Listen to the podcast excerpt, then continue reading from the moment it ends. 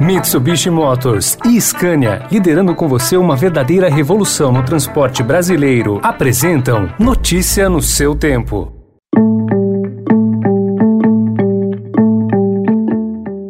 Olá, seja bem-vindo, seja bem-vinda. Começa agora mais uma edição do Notícia no seu tempo. Esse podcast é produzido pela equipe de jornalismo do Estadão para você ouvir em poucos minutos as principais informações do jornal. Entre os destaques de hoje, Senado anula Lei de Segurança Nacional e derrota Planalto. Destaque também para o desfile de tanques que expôs o isolamento de Bolsonaro no mesmo dia em que a Câmara rejeitou a PEC do voto impresso e para a seca e geada que pressiona o preço dos alimentos. Esses são alguns dos assuntos que você confere nesta quarta-feira, 11 de agosto de 2021.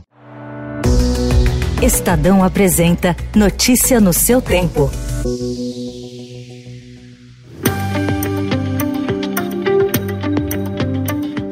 Três meses após passar pela Câmara, o Senado aprovou o texto base do projeto que revoga a Lei de Segurança Nacional, que é remanescente da ditadura militar. A LSN, criada em 1983, foi usada pelo governo de Jair Bolsonaro para investigar opositores e também pelo Supremo Tribunal Federal contra bolsonaristas. No lugar dela, os deputados criaram a Lei do Estado Democrático, que define crimes contra o Estado Democrático de Direito. Entre as principais mudanças está a retirada retirada da previsão dos crimes de calúnia e difamação contra os presidentes dos três poderes federais, punições para as práticas como incitação à guerra civil, insurreição e espionagem. O relator do projeto no Senado, Rogério Carvalho, afirmou que a aprovação da legislação representa um dos mais importantes avanços democráticos dos últimos anos. Uma matéria de extrema importância para a defesa do Estado Democrático de Direito e que iniciou sua tramitação na Câmara dos Deputados em 1991.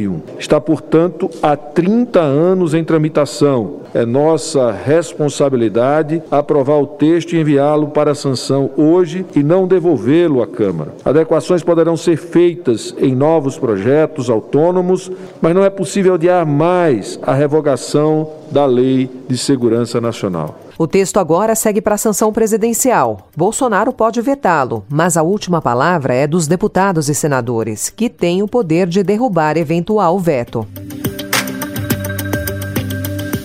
O ato militar da Marinha, com blindados na Praça dos Três Poderes, uma tentativa de demonstração de força política do Palácio do Planalto, evidenciou o isolamento do presidente Jair Bolsonaro. Contestada por aliados como Arthur Lira, presidente da Câmara, a iniciativa não teve apoio do vice-presidente Hamilton Mourão e a manobra para convidar autoridades da cúpula do Legislativo e do Judiciário fracassou. A classe política viu margem para intimidação depois das ameaças às eleições feitas por Bolsonaro Bolsonaro e pelo ministro da Defesa, o general Walter Braga Neto. A exibição bélica, no dia em que o Congresso analisava a PEC do voto impresso, era originalmente dirigida apenas aos dois. Nem Lira, nem o presidente do Senado, Rodrigo Pacheco, compareceram. Até o líder do governo no Senado, Fernando Bezerra Coelho, afirmou na abertura de audiência na CPI da Covid que dividia as preocupações levantadas pelos senadores sobre o ato. Estamos em trincheiras distintas, mas nós somos do parlamento brasileiro.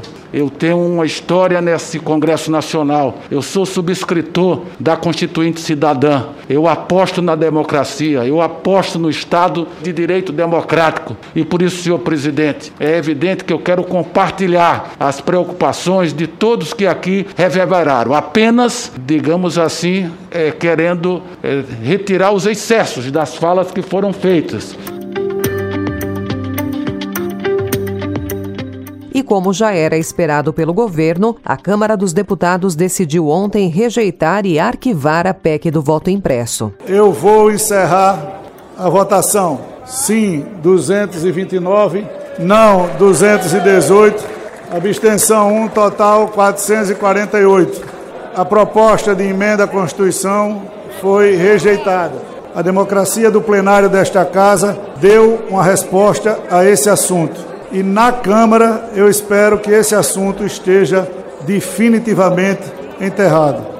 A análise foi marcada por forte reação de líderes contra iniciativas autoritárias do presidente Jair Bolsonaro, provocando um racha no Centrão. A crise se acirrou depois que o comboio de blindados passou pela Praça dos Três Poderes. As críticas se avolumaram durante a votação e até mesmo aliados do governo se dividiram. Dirigentes de 11 partidos, progressistas, PL, PSL, republicanos, democratas, PSD, Solidariedade, Cidadania, Avante, MDB e PSDB, se manifestaram contra o retorno do voto impresso. A Comissão Especial da Reforma Política da Câmara aprovou na segunda-feira a adoção do Distritão para as eleições de 2022. Pelo sistema, os deputados mais votados nos estados são eleitos. O parecer também permite a volta das coligações para as eleições proporcionais em 2026, vereadores, deputados estaduais e federais. O texto vai para votação no plenário.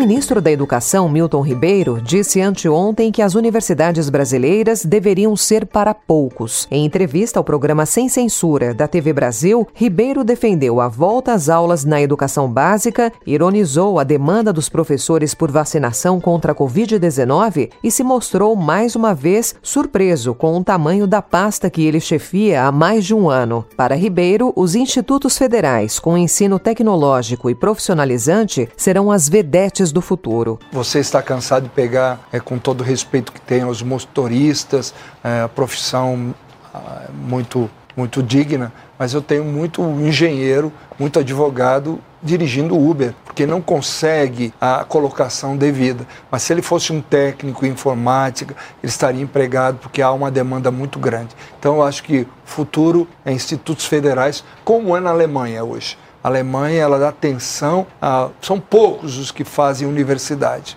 Universidade, na verdade, ela deveria ser um para poucos nesse sentido de, de ser útil à sociedade. Notícia no seu tempo.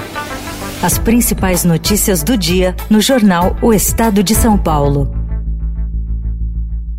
E em 20 segundos, as notícias de economia e a chegada de Messi ao PSG.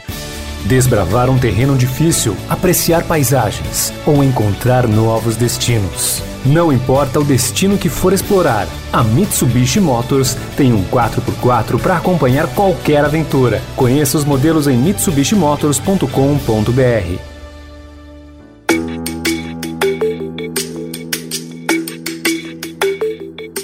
Os consumidores brasileiros não deverão ter trégua nos próximos meses. A prolongada estiagem e, mais recentemente, as ondas de frio registradas em várias regiões do país afetaram a produção de milho, café, hortaliças e laranja, o que deve elevar ainda mais o custo desses produtos. Como o milho é usado na ração de bovinos, suínos e principalmente frangos, o preço desses itens também seguirá pressionado. Depois de dois anos de recorde, a Companhia Nacional de Abastecimento projetou ontem uma uma queda na safra de grãos brasileira 2020-2021. A expectativa é de que sejam produzidos 254 milhões de toneladas, 1,2% a menos do que na safra anterior.